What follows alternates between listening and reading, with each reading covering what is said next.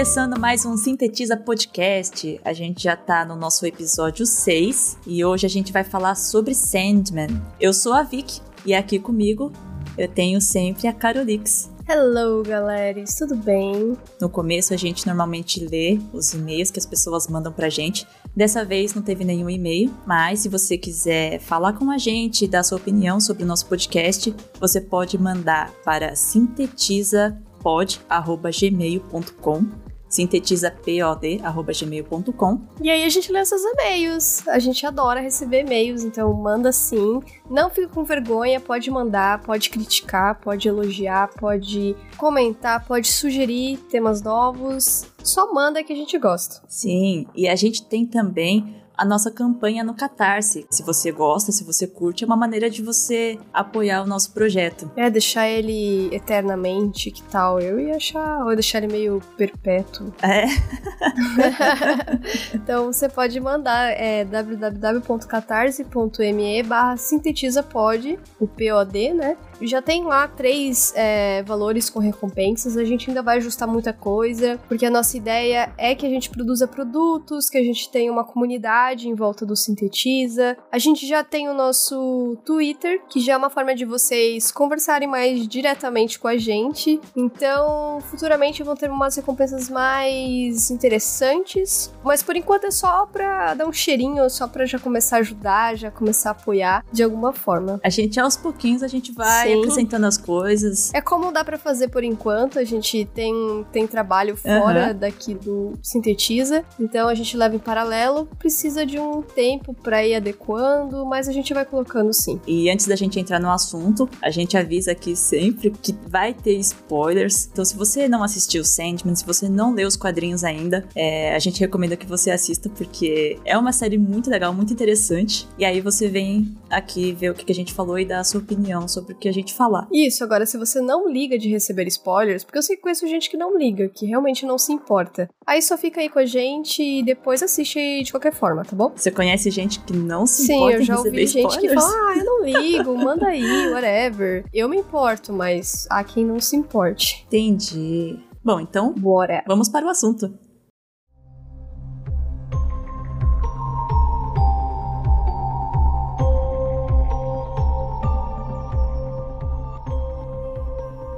E finalmente a tão esperada série. Olha, eu conheci Sandman mais ou menos assim quando eu me mudei para São Paulo, que faz mais de uns 10 anos, e desde que eu li, que eu coleciono Sandman, eu tô esperando uma adaptação, porque sempre surgiram, né, adaptações de quadrinhos pro cinema. No começo eu achava que seria o filme, porque na época tava na moda e agora tá na moda série, né? Tudo tá virando série agora. Tudo é série. Até a Marvel entrou no mundo das séries, a Disney entrou no, entrou no mundo das séries. Viu que, ah, é mais legal porque tem os streamings, aí a gente precisa manter a galera ativa. Enfim, virou-se grande, enorme de séries e filmes. Filmes ainda continua, né? Mas é até um pouco cansativo, na verdade. Tinha umas coisa. duas, três horas de filme, mais ou menos. Agora é. tem umas dez horas ou mais de Isso. série. E aí eu assisti a série, claro, né? Com os meus olhos de fã. Huh? Achei tudo muito lindo, maravilhoso. Mas a Carolix, eu sei que você não, não teve contato, assim, com os quadrinhos, né? Muito pouco, praticamente nada. Eu já dei uma folhada, assim. Eu tenho um conto aqui em casa. Mas, assim, nunca parei. Deixa eu ler a obra toda de Sandman. Nunca fiz. É, gostaria de fazer, mas uh, eu sempre achei muito caro para comprar. é caro. É muita coisa. não foi um investimento que eu fiz ainda. Talvez eu faça. Eu acho que eu já até mencionei isso lá no, no outro episódio do Fruits, que, no, do Furuba, que eu tô parando de comprar um monte de coisa porque não tem espaço na prateleira para tudo isso e tal. E Sandman não é uma obra muito pequenininha, assim, não é uma coisa enxuta ali, é, são livros grandes, bonitos e tal. E aí eu não vou negar que eu evito comprar, mas talvez eu compre porque Já dando um adianto aqui, eu gostei da série e me, me, me interessou mais em ler o quadrinho. Eu, eu posso emprestar pra Carolique se ela não. Não, se, a, não. Se, a, se a ele não comer as minhas coisas. É que é assim, só contextualizando, ela, a, a Vicky já me emprestou alguns mangás, que era do Rosa de Versalhes. Mas eu acho que aí o problema é o Rosa de Versalhes e não o que você me empresta. Os dois volumes que ela me emprestou, em tempos separados, a minha gata fez o favor de morder os mangás. e não é assim, ah, deu uma mordidinha. Não, furou páginas. E foi, e eu tive que comprar volumes novos pra, pra devolver, porque eu ia devolver o mangá tudo mordido, né? Não, não precisava, tá? Não precisava. Não, mas eu não, não sou assim. Eu não ia devolver o mangá mordido. Então aí, quando eu até falei na. Antes, quando tinham já, acho que anunciado que ia sair esse ano a série do Sandman, eu falei assim: ah, a, a Vicky falou, ah, eu tenho, que é emprestado, eu lembrei dos Rosa de Versalhes que ela me emprestou. Eu falei melhor não, sabe? Não, acho que não, porque é caro, né? Porque o Rosa de Versalhes, pelo menos eu compro um volume ali, isolado, de boa. Mas o se eu estragar o Sandman, meu Deus, não, não. Acho melhor deixar quieto, né? É que a coleção que eu tenho é o Absolute Sandman. Ele vem dentro de uns box, e o box protege o livro. Eu acho que não teria problema. É, teria, eu poderia deixar um lugar super escondido e tal, mas assim, tava naquele karma ali, eu achei melhor evitar. Mas e aí, Carolix, o que, que você achou da série, assim, assistindo com os olhos zerados? Olha, eu gostei, assim, no geral mas eu achei que ficou muito, parece, a sensação que eu tive foi que ficou muito na superfície ali, que ele parece que não queria ir tão fundo na, em algumas coisas, me, me pareceu, foi a sensação que eu tive. Tanto é que eu achei legal a resolução das coisas, tem umas coisas ali que eu já não acho tão legal, eu gostei muito dos atores, eu achei que eles me passaram talvez a vibe que eles deveriam passar, não sei, como eu disse, eu não sei qual é a vibe que eles passam no quadrinho, mas para mim eles, eles me convenceram ali em todas as suas representações. Eu achei algumas coisas mal exploradas e tudo mais, mas é culpa do, da mídia, né? Mas a gente deixou para gravar esse podcast, não foi por acaso, mentira, foi por acaso aconteceu uma coisa, mas coincidentemente saiu um último episódio no dia de hoje em que a gente tá gravando. surpresa! Surpresa, a gente não ninguém sabia que ia ter esse episódio extra de Sandman, então o Sandman tem 10 episódios na Netflix e saiu um episódio extra hoje, que é adaptando dois outros contos Uhum. E aí o que acontece? A gente, caramba, que sorte que a gente deixou para gravar esse podcast hoje, porque assim a gente consegue ficar não, mais não, atual. Não foi planejado. Não, não foi, mas deu, deu certo. Valeu, destino, valeu, valeu. E aí, eu gostei mais desse último episódio esses dois contos do que a série toda do Sandman. É que são dois episódios que são meio desconectados, mais ou menos, da série. Sim, eles são, mas eu achei eles tão amarradinho, tão fechadinho. É, eu achei é um eles... conto, cada um é um conto. Sim, mas eu achei eles mais impactantes do que a série toda do Sandman. Me pegou mais, assim, sabe? Eu senti mais. Eu acho que a estranheza, assim, eu vi as pessoas talvez falando, eu vi, na verdade eu vi o Kitsune falando, é que tem o personagem principal, que é o Morpheus, mas ele não, não age muito na série. É muito mais sobre os outros personagens Sim. e a relação que eles têm com os sonhos deles do que o Morpheus fazendo alguma coisa. Eu achei ele muito passivo, assim. É, paradão, é muito... né? Mas eu não sei se é isso que tem no quadrinho, entendeu? Porque se ele não é uma coisa mais deixa ficar mais observando e deixando as coisas acontecer, intervém quando precisa, mas no geral fica mais assistindo. Depende da história. Às vezes sim, quando é sobre os perpétuos, a família deles, os irmãos, mas quando é sobre os humanos, ele é bem passivo, ele fica só olhando e aí quando alguma coisa sai do controle, ele vai lá e interfere. É, mas eu, para mim isso não foi estranho. Eu senti que era essa a mensagem que tinha que ser passada. Entendi. E olha só, a gente tava falando aqui que demorou, né, para ter uma adaptação, mas a primeira vez que se ouviu falar em uma adaptação do Sandman foi em 1991. Meu Deus. É, tipo, foram criados alguns roteiros, várias versões, e o Neil Gaiman, ele não gostou, porque acho que mudaram tanto a história que o Neil Gaiman falou assim: "Não, deixa pra lá, prefiro não ter filme nenhum de Sandman do que ter um filme ruim". E ele preza pela qualidade. Ele é, eu acho ele muito detalhista. Sim. Até porque você ter o envolvimento do criador, que é um filme ou uma série, não diz muita coisa, né? Não. A gente teve aquele filme lá do Hellboy. O, mas é qual? O Hellboy novo? É, o, o último o que mais saiu. recente? É. é, é horrível esse filme. então. Meu Deus.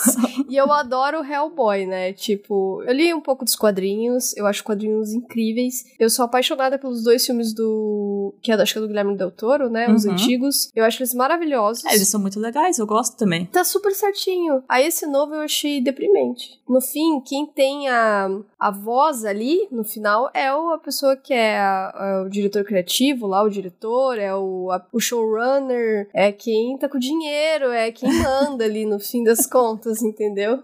Enfim, né? Eu. Antes da série sair, eu tava assim, ah, vou controlar o meu hype, porque vai que, né, não, não dá muito certo. É, bom. E aí eu lembro que teve, em 2013, a Warner anunciou uma adaptação, mas essa adaptação demorou tanto, assim, não saiu nada, não foi pra frente. Aí em 2020, teve uma adaptação para audiodrama, que foi narrada pelo próprio Neil Gaiman e teve o James McAvoy como a voz do Morpheus. Hum. O, Ja- o James McAvoy é o Lord Asriel do Fronteiras do Universo. É, ele também é o Xavier nos Ah, é filmes verdade, novos do é verdade. X-Men. É, ele fez bastante coisa. E é britânico. É, né? britânico.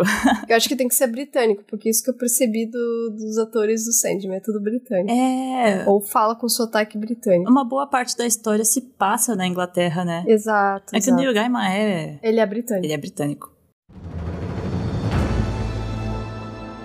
Aí agora a gente teve, em agosto, bem perto do meu aniversário, a série da Netflix. Viu, apresentou. Tudo começa com uma tentativa de uma seita de invocar e dominar a morte. Só que no lugar da morte veio uma outra entidade, que é o sonho. E aí ele ficou aprisionado lá por muitos anos, e aí a ausência dele no mundo dos sonhos fez vários problemas surgirem. Teve um fenômeno na série que ficou conhecido como encefalites letárgica, que realmente existiu. Então o Neil Gaiman meio que deu uma explicação para um evento histórico e isso aconteceu mais ou menos em 1910, 1920. E o legal dessa história é que até hoje os cientistas, eles não sabem o que, que causou. Uhum. Tipo, pessoas. É mais ou menos como mostra na série mesmo. As pessoas ou dormiam, não acordavam nunca mais, ou elas ficavam num estado assim meio zumbi. Tipo, não tá nem acordada, nem dormindo, ela Aham. fica parada, né? É, Sei lá. E Isso é uma coisa que eu percebi, né? Ele gosta de adaptar coisas que aconteceram é, historicamente,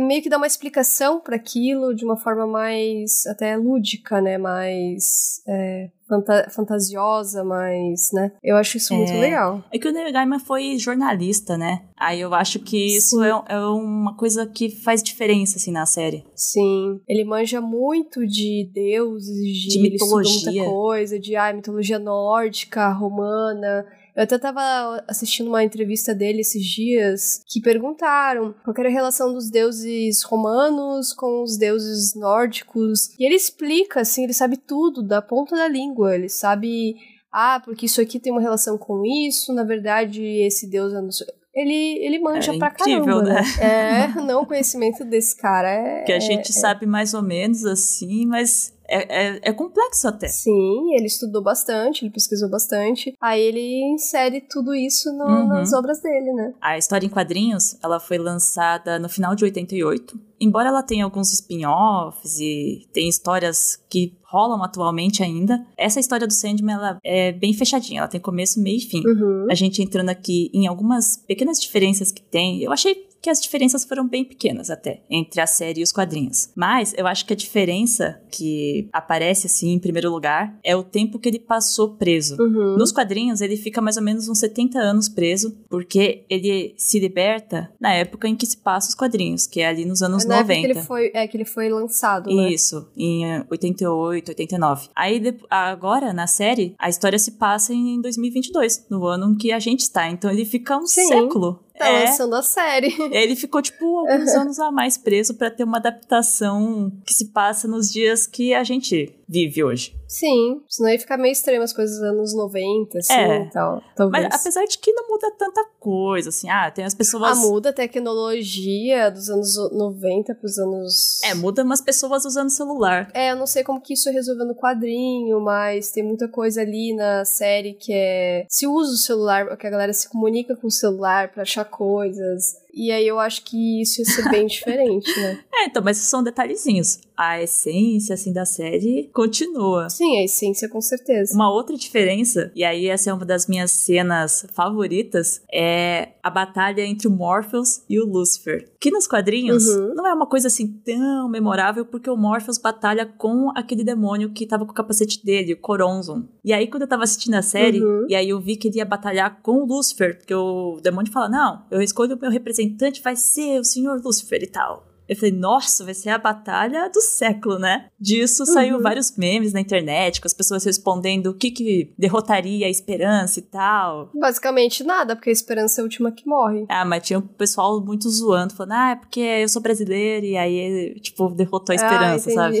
É, Que bom. horrível, isso é muito triste, mas tudo bem. É, mas teve muita gente que não gostou disso, achou tosco. Eu achei criativo, porque nem tudo tem que se resumir a batalha de porradinha, de superpoder, de...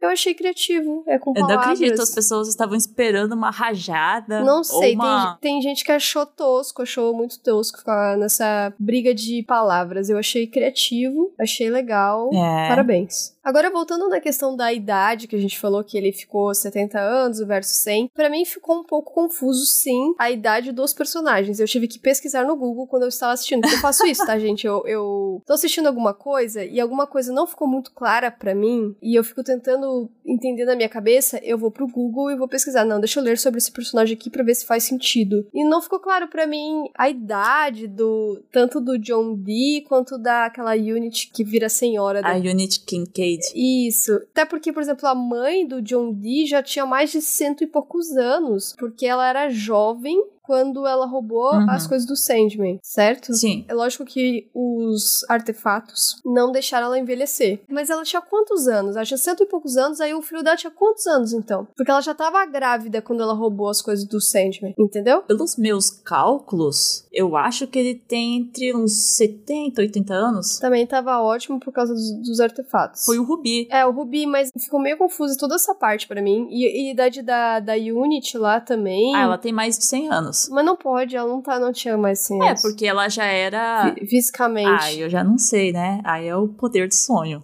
É, eu não sei. Eu sei que essa parte de idade pra mim ficou muito confusa. Eu não entendi muito bem e eu fico meio agoniada quando eu não, não entendo essas coisas. E ele, curiosamente, o ator, eu gosto muito daquele ator que ele é o que faz o Lupin no Harry Potter. Nossa, é mesmo!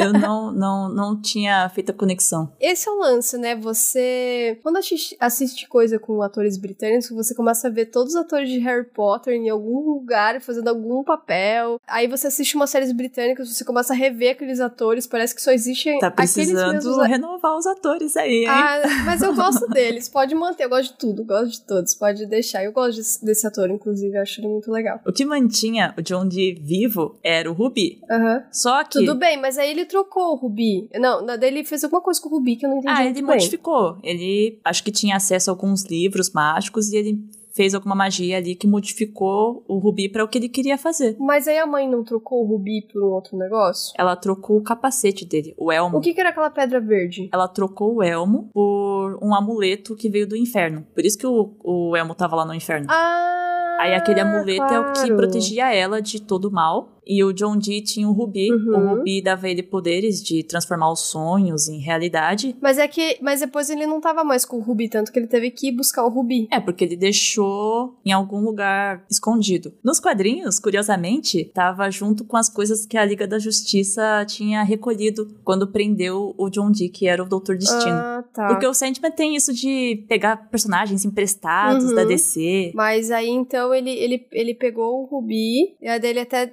devolveu, a, ele devolveu, não, ele entregou a- aquele, essa pedra verde lá pra, pra uma moça que ajudou ele na estrada. E eu, eu li depois, né? Porque, como eu disse, eu fui pesquisar sobre os personagens. Ele era um. No mundo da DC, ele estava. Porque, como a gente você acabou de falar, eles emprestam personagem, eles estão em relação. Ele tava no Arkham Sim. Asylum do. A, a pedra tem um efeito colateral nele que ele não conseguia dormir. Isso nos quadrinhos. Uhum. E aí, o que acontece quando uma pessoa não dorme? Você já viu o que acontece? A pessoa fica com a pele toda ruim. Sim, fica horrível. Nos horrível. quadrinhos parecia que tava derretendo. Entendi, tava bem zumbi, assim. E ainda falando sobre os personagens, esses personagens que o Neil Gaiman pegava emprestado da DC, teve um, John Constantine. Eu adoro Constantine. É, que é o mesmo que tem aquele filme do Ken Reeves. Sim, eu amo esse filme. Pode me julgar, eu adoro. Eu também gosto bastante. Pra mim, ele é o John Constantine definitivo, entendeu? E aí, por causa de direitos autorais, não deu pra usar o John Constantine na série. E aí, nós tivemos a Joanna Constantine. Essa Joanna, eles falam Constantine. É, eu falo Constantine, é isso, Brasil. A Johanna, ela era uma personagem que já existia na série, nos quadrinhos. Uhum. Só que ela era uma antepassada do John. Ela, inclusive, aparece também. É, ela aparece. A personagem aparece na série de novo. Então, a Johanna Constantine, que a gente conhece ali, que tá no tempo presente, é uma personagem original. E eu achei ela muito da hora. Eu gostei dela. Eu achei muito legal, muito. Eu adorei a atriz também, achei perfeita. E aí tem Lucifer também, né? Eu não assisti a série do Lucifer que tem na Netflix. Mas a galera gosta, né? É, Eu gosta. acho. mas eu acabei não assistindo. Até porque eu nem fiz uma conexão desse Lucifer com o Lucifer que aparece no Sandman. É, não sei, então não, não posso, não sou capaz de opinar. Na verdade, eu também não. e aí eu sei que o John Constantine ele vai ganhar uma série pra HBO, né? Olha só. Pelo J.J. Abrams. A J.J. Abrams tem feito muito cagada, espero que dê tudo certo. Mas é que eles até fizeram, eu não me lembro agora direito, é muita coisa a gente na cabeça, mas teve uma série, eu acho, do Constantine, só que era um lance que o Constantine não fumava. E o Constantine é um personagem que fuma, eu acho que saiu. Ele só fuma. Então, e aí saiu uma série que eu não lembro, acho que ela foi cancelada. Não deu certo. Mas por que, que ele não fumava? Era tipo uma censura? Ah, eu não sei, eu acho que era. Eles resolveram deixar pra, não sei, pra subir a idade. Tanto é que essa que vai sair da, pela, pela HBO vai ser um reboot. Ah. Porque já existia a série que eu nem lembro o nome do ator, mas eu nem quis. Eu assisti uns, é, tipo, trailer, sabe, na época, e eu falei, ah, não, nada a ver isso aí pra mim. O Constantine definitivo é o Keanu Reeves lá, o filme. Ele tá com a roupinha mais parecida, assim. Ah, se bem que o, o do Keanu Reeves também usa, mas não sei, não deu certo, ela foi cancelada, deu bem errado. Ela é de. Foi de 2014 a 2015, teve uma temporada, 13 episódios, e não deu certo. A NBC cancelou. Nossa. Porque a audiência não correspondia ao padrão da rede. Entendi. Eu, eu acho que eu nem fiquei sabendo dessa série. Ou se eu fiquei sabendo, ela passou bem. Porque ela não deu certo. Pode pesquisar depois. E aí, pra fechar esse bloco, sabe a Lita? A moça que engravida dentro do sonho. E aí ela Sim, acaba. essa- isso daí é bizarro. Ela engravida dentro do sonho e acaba tendo filho na, na vida real. Sim. A Lita é a Hipólita Hall. Ela é filha da Mulher Maravilha com Steve Trevor. Eu achei fisicamente que ela tem uma vibe Mulher Maravilha, sabia? Você achou? Eu achei. Eu achei que ela tem uma carinha assim. Eu descobri isso recentemente, porque assim, quando eu tava lendo Sandman, eu, eu não leio mais nada assim da DC. Então eu não fazia nenhuma conexão. Tipo, ah, esse personagem aqui, ah, esse outro personagem veio da outra série e tal. Mas aí, pesquisando e vendo aqui sobre a série, agora que a série saiu, eu descobri esse. esse eu fiquei muito surpresa. E deve ter mais um monte de coisa, gente, que não, não se toca. Eu sei que até o Matthew, o Corvo, é um personagem que morreu quando tava dormindo em alguma outra série aí. Ah. Acho que do Monstro do Pântano. É, eu acho que o, o Neil Gaiman, assim como o Eiichiro Oda, é tipo, são dois gênios que puxam muita coisa de muito lugar, sabe? E, e acho que nada, nada tá por acaso, simplesmente porque está ali. É, e aí se você que tá ouvindo aqui o podcast lembrar de algum personagem que era de, uma, de um outro lugar, de uma outra revista, você pode falar pra gente que Que a gente vai gostar de saber.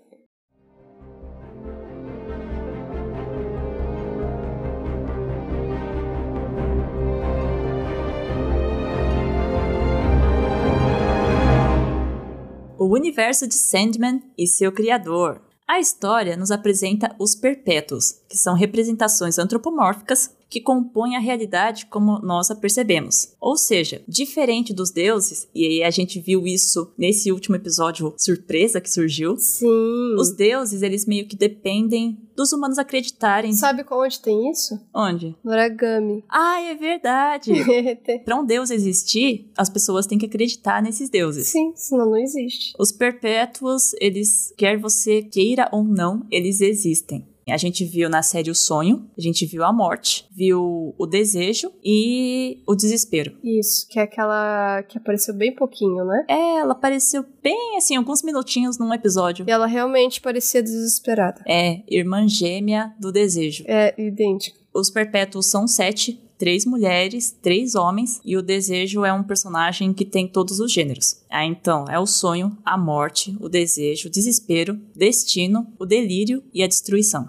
Aí uma pequena curiosidade aqui, em inglês, todos os perpétuos começam com a letra D, que é Dream, Death, Desire, Despair, Destiny, Delirium e Destruction. É, em inglês fica mais legal, realmente. Fica, é que em português não deu certo, né? O sonho, morte ali deu uma estragada. Os personagens mais legais deram uma estragada. Eu acho que até na adaptação dos quadrinhos tentaram deixar eles com, com a letra D, deram muitas voltas e a morte ficou desencarnação. Ah. E o, e o sonho eu não me lembro mais porque. Nossa, não sei o que poderia substituir sonho. Não sei. Desilusão, sei lá. Nossa, desilusão.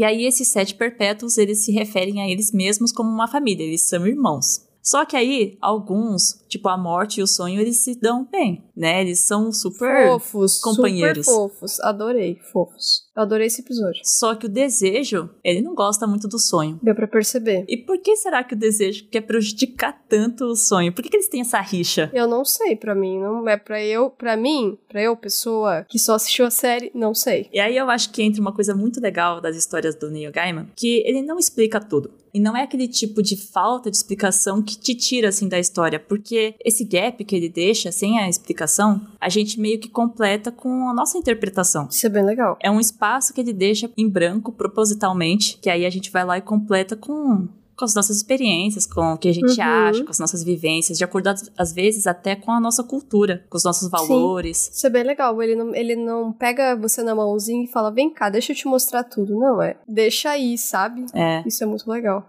Mas aí falando, né, quem é Neil Gaiman? Ele é um escritor inglês. Como a gente falou, ele começou a carreira dele no jornalismo. O primeiro livro que ele publicou foi uma biografia da banda Duran Duran. Adoro o Duran Duran. É, Uhum. eu não conheço tão bem assim. Ah, eu, aqui, eu, aqui eu sou muito fã de, de bandas dos anos 80. Só que ele sempre gostou muito de literatura fantástica. É, então as referências que ele teve foram o C.S. Lewis, que é o autor das Crônicas de Nárnia, o Tolkien, do Senhor dos Anéis, a Mary Shelley, que é do Frankenstein. Ele gosta de um negocinho assim meio de terror, né? Dá pra ver, aham. O Alan Poe e vários outros escritores aí. Ele é amigo do Alan Moore, que aliás foi o Alan Moore que meio que incentivou ele a começar a trabalhar em quadrinhos. E ele já escreveu um livro em parceria com o Terry Pratchett, que eu, eu sempre tive curiosidade, mas eu nunca li, que é daquele Discworld. Eu comecei a ler, sabia? Eu li É? uma boa parte do. Aham. É muito legal, assim, é realmente muito, muito legal. É uma coisa bem doida, né? Que a Terra é uma É, tartaruga, é. uma coisa assim. É, é bem doidão, assim, mas eu, eu. É porque eu não tenho os livros, eu nunca tive. Eu tinha pego emprestado na época e eu consegui ler o que eu- do tempo que eu tive ele. Mas. Acho que é um livro que eu iria atrás pra, pra ler, sabe?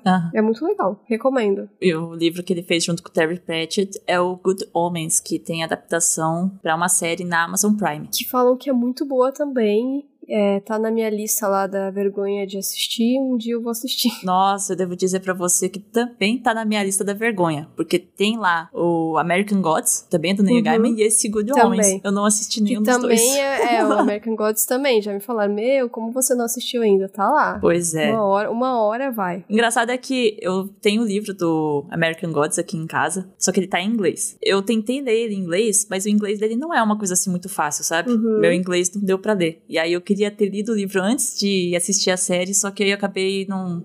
Acabou não dando certo. E aí eu acho que eu vou assistir a série mesmo. Você e... vai é, ficar nesse bait aí de. Ai, deixa eu assistir, ler primeiro. Não, É, não, não deu certo. Assim, otimiza, assiste. Dizem que a série é boa, só É. assiste. É, eu, eu vou ter que desistir um pouco do livro e trocar a ordem. É, eu vou fazer isso eventualmente. E aí, como é que foi criada a série do Sandman? O Neil Gaiman, na época, ele fez uma proposta para DC de reviver um personagem dos anos 70. Você sabe aquele super-herói que o Jed, aquele menino, se transforma? Que é o Sandman, aham. Ele é o super-herói Sandman. Essa que é a referência, porque eu não tava entendendo por que, que ele se chamava Sandman. É porque era um personagem que já existia. O Sandman, do Neil Gaiman, é uma releitura de um personagem da DC que já estava esquecido e que é esse super-herói. E eu acho que antes desse super-herói existe um outro Sandman que usava uma máscara de gás. E aí eu não sei exatamente se é o mesmo personagem, se, se um é uma versão super-herói do outro, enfim. Mas aí tem essa referência da máscara de gás, que é o do Elmo que ele usa, que parece um- uma cabeça de ET Uhum, que eu achei bem legal. e o saquinho de areia. Apesar de que o saquinho de areia é da figura mitológica, né, do Sandman. Não sei, eu ia te perguntar sobre o saco de areia, por que, que tudo. Por que, que o, o sonho tem relação com areia? Você você viu aquele filme que é dos Guardiões. E aí tem o Jack Frost, o Papai Noel. Não assisti, eu sei qual é, mas eu não assisti, sei. Tem um personagem lá douradinho que ele é o Sandman. E o Sandman, ele é uma figura mitológica de um personagem que sopra areia na, no, nos olhos das crianças para as crianças terem bons sonhos à noite. Ah, interessante. É uma figura do folclore aí. Ah, ok. Não, é como eu disse, ele não coloca nada aleatório, né? Então. E aí, fora o Sandman, a gente já falou que teve o American Gods, teve o Good Omens. Neil Gaiman já escreveu muitas outras coisas que são muito legais, entre ficção, não ficção. O que, que você recomenda, Carol? Você conhece outras obras do Neil Gaiman? Eu não li muitas coisas, assim, né? Eu sei, shame on, shame on me, mas eu, eu gosto muito de Coraline. Eu comecei Coraline, sim, pelo filme, porque eu gostei da estética, eu gostei da historinha, e eu fui atrás do livro, que é, é, é livro mesmo, não, não é quadrinho. Uhum. Eu li o, o livro e eu comprei o quadrinho, daí eu li o quadrinho também, porque eu gostei tanto que Fiquei meio fissurada. O quadrinho eu tenho, adoro. E eu também gosto do livro da magia, que eu, o que o Neil Game escreveu. Ah, é com o Tim É Hunter. Timothy Hunter, não é? Timothy Hunter? É, Timothy Hunter. Ele, eu gosto, eu gostei porque, enfim, eu. Não é segredo pra ninguém, eu gosto de Harry Potter, sim, eu sei, às vezes eu fico meio envergonhada de falar por causa da, da autora. Mas eu gosto, Harry Potter foi muito importante na minha vida. E aí um dia me falaram, mas olha só, sabia que Harry Potter é uma cópia de livros da magia? Daí eu falei, claro que não, imagina. Aí eu fui atrás do, do quadrinho. E eu adorei o quadrinho, ele é muito legal. E dá pra ver que, que como ele foi escrito bem antes do que o Harry Tem Potter. muitas semelhanças. Assim, se ela não se inspirou ali pra escrever Harry Potter, nossa, ela não foi, não sei, ela por osmose de alguma forma, porque tem muita relação. E eu achei muito divertido. Eu sei que ele ainda so- saiu vários quadrinhos depois, que não foi nem o Neil Gaiman que escreveu, mas ele meio que ficou dirigindo ali, né, dando o aval. Uhum. E eu até me, um dia, quem sabe, eu até vou atrás pra ler os outros, assim, que eu acho que, que, que deve ter umas aventuras divertidas. Mas mais isso, assim, eu tenho outras coisas do Neil Gaiman aqui, mas eu não, juro, confesso que eu não parei pra ler, porque, enfim, a gente sempre tem um monte de coisa pra ler, um monte de coisa pra assistir, essa é a nossa vida. Mas eu quero ler Sandman. Eu posso indicar pra vocês, olha só, tem um filme que se chama Stardust. Aham, é o Mistério da Estrela? É o Mistério da Estrela. O ator que faz o protagonista é o Charlie Cox. Charlie Cox novinho. É bonitinho. Bonitinho, muito fofo. A história é muito legal. E tem um outro, eu tenho um livro aqui que se chama O Livro do Cemitério. É uma história sobre um bebê que ele é criado pelos habitantes do cemitério. E aí tem os fantasmas, tem um vampiro. É muito legal, muito diferentão. Gosto, um dia, quem sabe.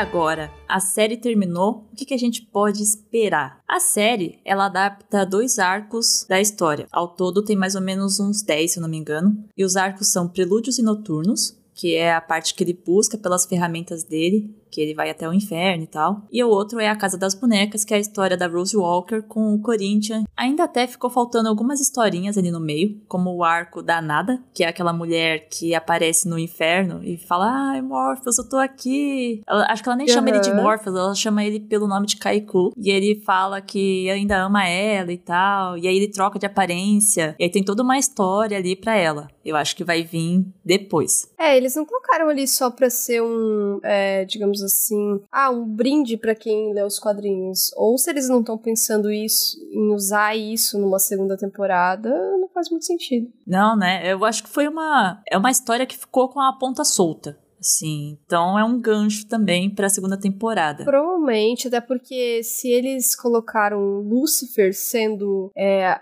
batalhando contra ele, perdendo, isso vai ter consequências de alguma maneira. Eu acho que não vai só, não foi só o, o, o demônio lá que lutou, foi Lucifer. Sim. E Foi então humilhado. talvez exatamente. Então eu acho que isso vai ter alguma consequência na segunda temporada e de alguma forma já, já traz essa nada pro rolê, sabe? Eu acho que não tá ali só ah é um brinde pra quem lê o quadrinho. É, eu acho que é já pensando numa segunda temporada. É.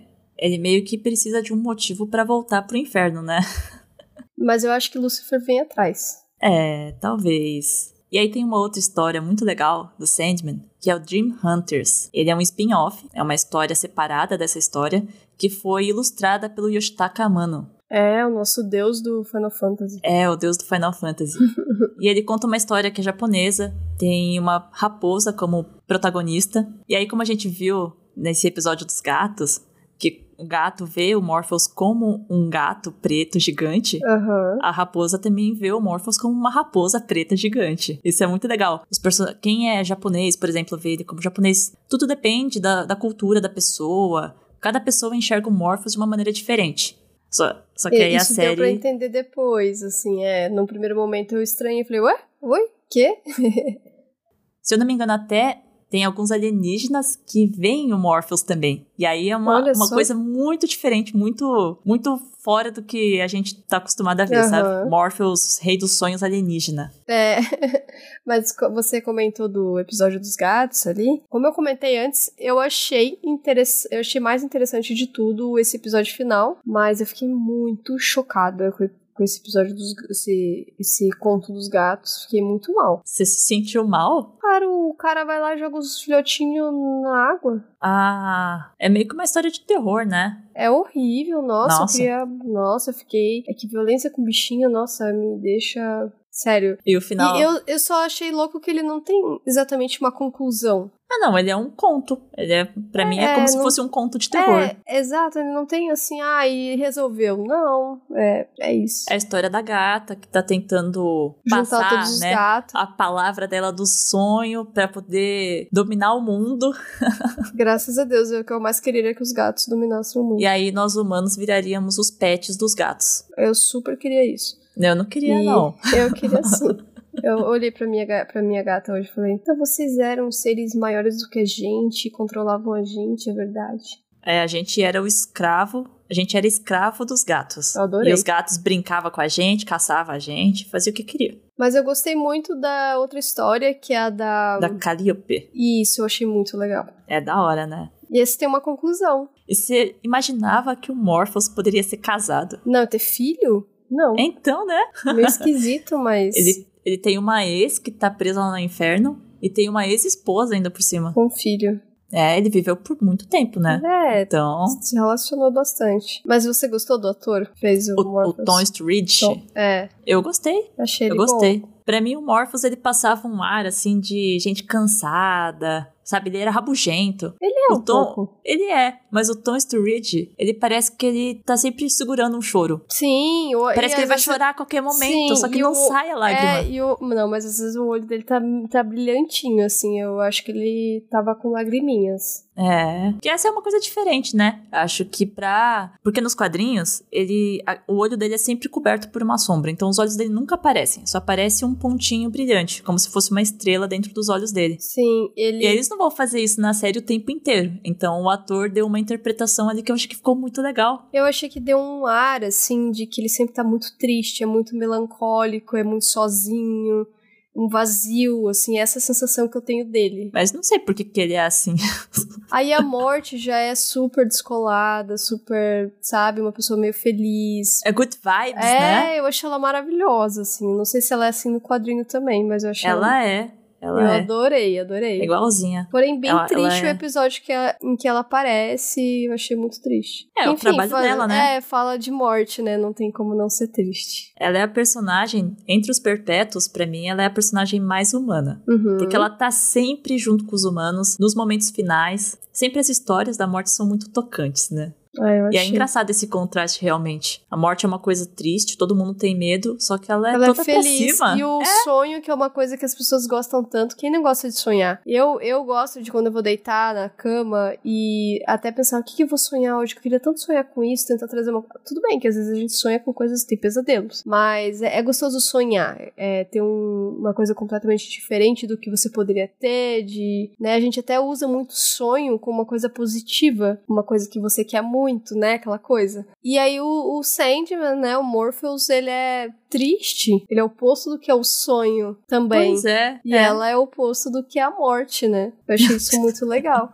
Desejo, ali já em, compensação, eu acho que é bem desejo mesmo, sabe? Aquela coisa meio quase mesquinha, assim, é. Que, Voluptuosa, gente, né? É, porque quando você deseja muito uma coisa, eu, eu vejo essa coisa. É mais conotação negativa, assim, sabe? Então, eu não. E a desespero ali, ela tá desesperada realmente, assim, sabe? Não dava uma pessoa. Se ela fosse já uma pessoa, tipo, good vibe, é, não good vibe, uma pessoa bem zen, bem. Aí seria um contraponto também, assim, como a morte e o sonho. Nossa, o desespero me dá uma. Desespero, uma desespero. É.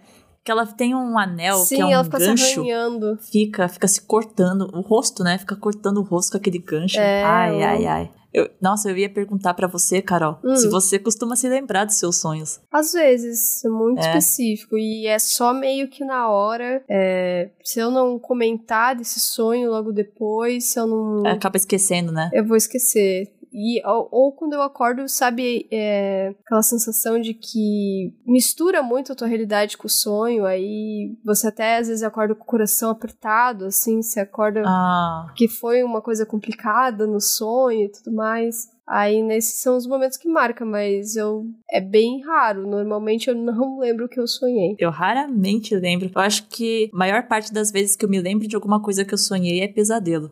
É, nossa, é, é, horrível. então é o que marca mais, mas eu já tive sonhos bons que eu lembre. É, quando a gente acorda feliz, acho que é porque a gente teve um sonho bom, É, né? E aí, quando eu lembro do sonho, me marcou alguma coisa no sonho, eu sempre vou pesquisar o que aquilo quer dizer. O que eu acho uma grande bobagem isso, sabe? Aquilo, ah, é significado dos sonhos. Ah, Eu acho uma bobagem porque eu acho que cada coisa no mundo, por exemplo, pra mim, aranha, ela tem uma representação muito negativa, muito pesada, porque eu tenho fobia de aranha.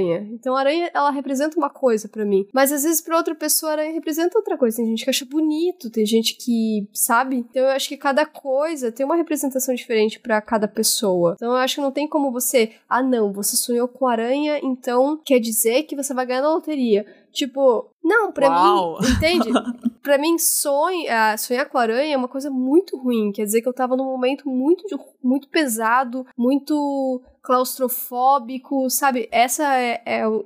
É o que quer dizer pra mim. Pra outra pessoa pode dizer uma coisa muito alegre, muito, ai, nossa, você vai ser uma pessoa que vai conquistar os seus sonhos, sabe? Não sei. Eu acho uma grande bobagem esse lance de significado dos sonhos, mas eu, aí sempre quando eu tenho alguma coisa que me marca, eu vou pesquisar porque, sei lá, eu quero algum tipo de consolação pelo que eu sonhei, sabe? Tipo, ah, uma vez eu sonhei que eu cuspi dente. nossa. É horrível isso, é horrível. Eu falei, o que quer dizer? Será? Nossa, será que quer dizer alguma coisa porque eu tô cuspindo dente? Será que quer dizer que.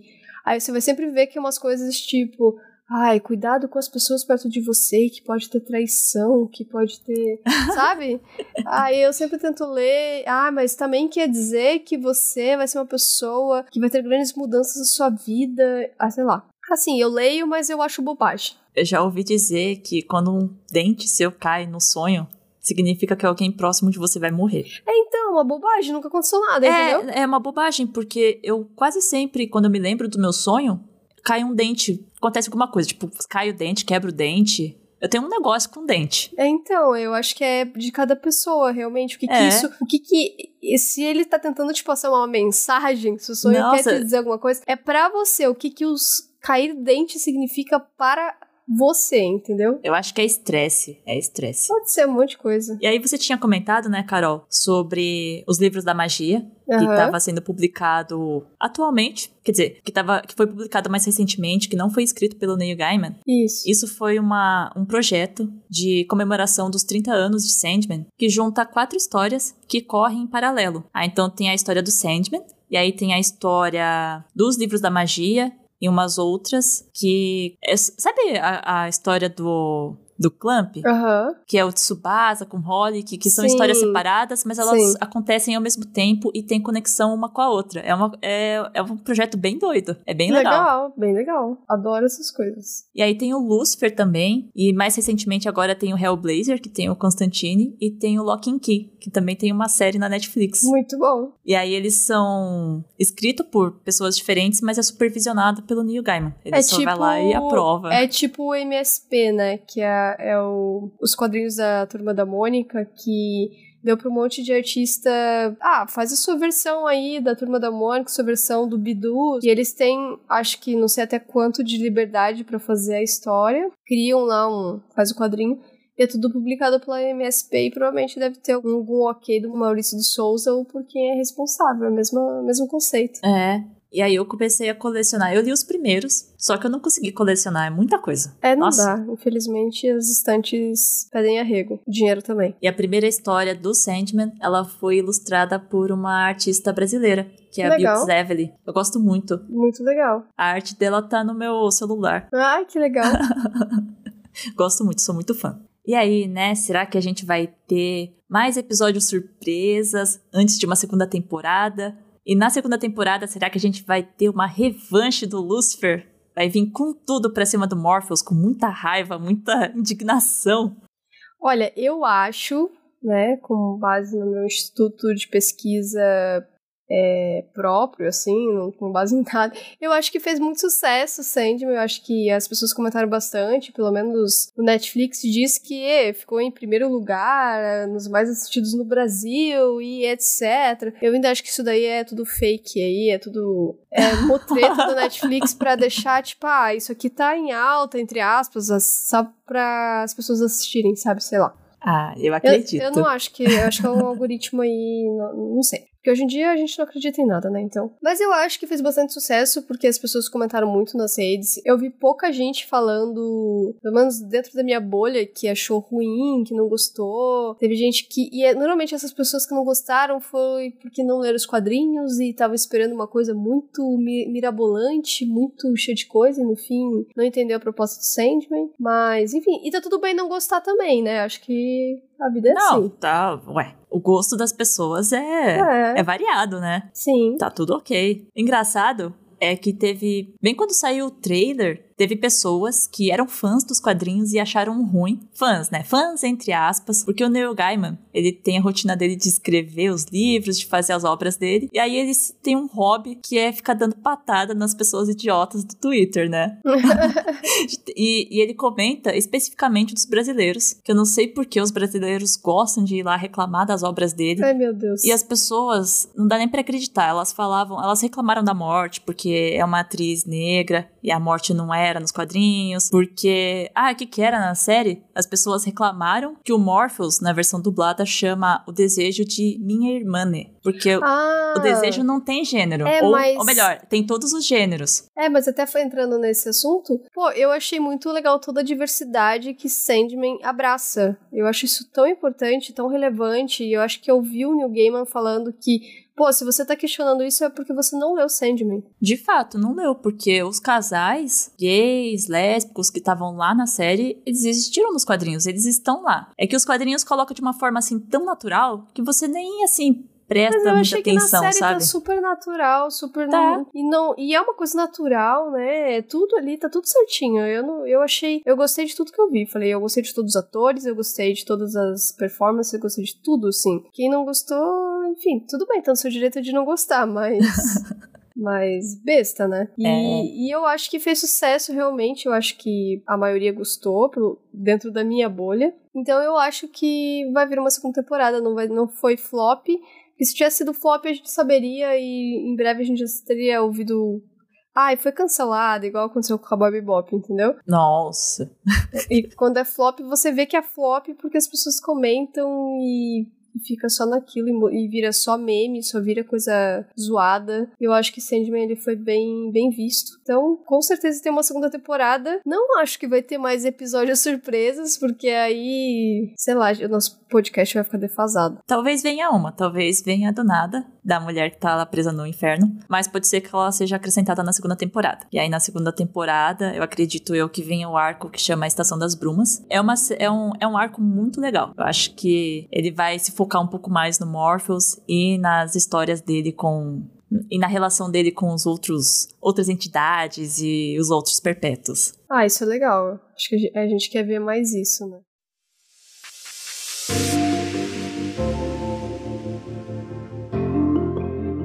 E chegamos ao final do nosso podcast. Muito obrigada a você que ficou escutando a gente até agora. Se você quiser falar com a gente sobre o Sandman, sobre o que a gente falou aqui no nosso podcast, envie um e-mail pra gente no sintetizapod.gmail.com, sintetizapod.gmail.com. Aí a gente lê os e-mails no próximo podcast, bem no comecinho, no primeiro bloco. É, ou, é, ou então pode entrar lá no nosso Twitter, arroba sintetizapod, e também comentar por lá, marcar a gente nas nossas redes. E a gente comenta, é, a gente quer realmente manter esse, esse senso de comunidade, porque essa troca é muito legal. Sim, e a sua opinião sobre o que a gente tá fazendo aqui é muito importante. Sim. A gente aprecia bastante.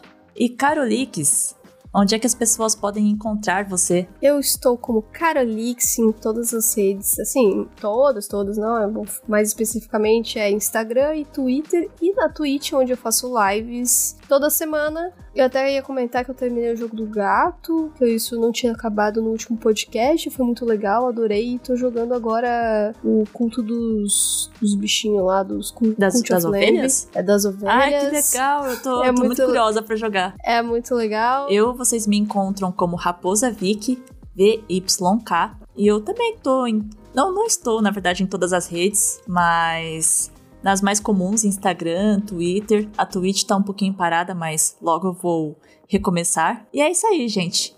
Um beijo pra vocês e até o próximo Sintetiza. Valeu, gente. Até mais.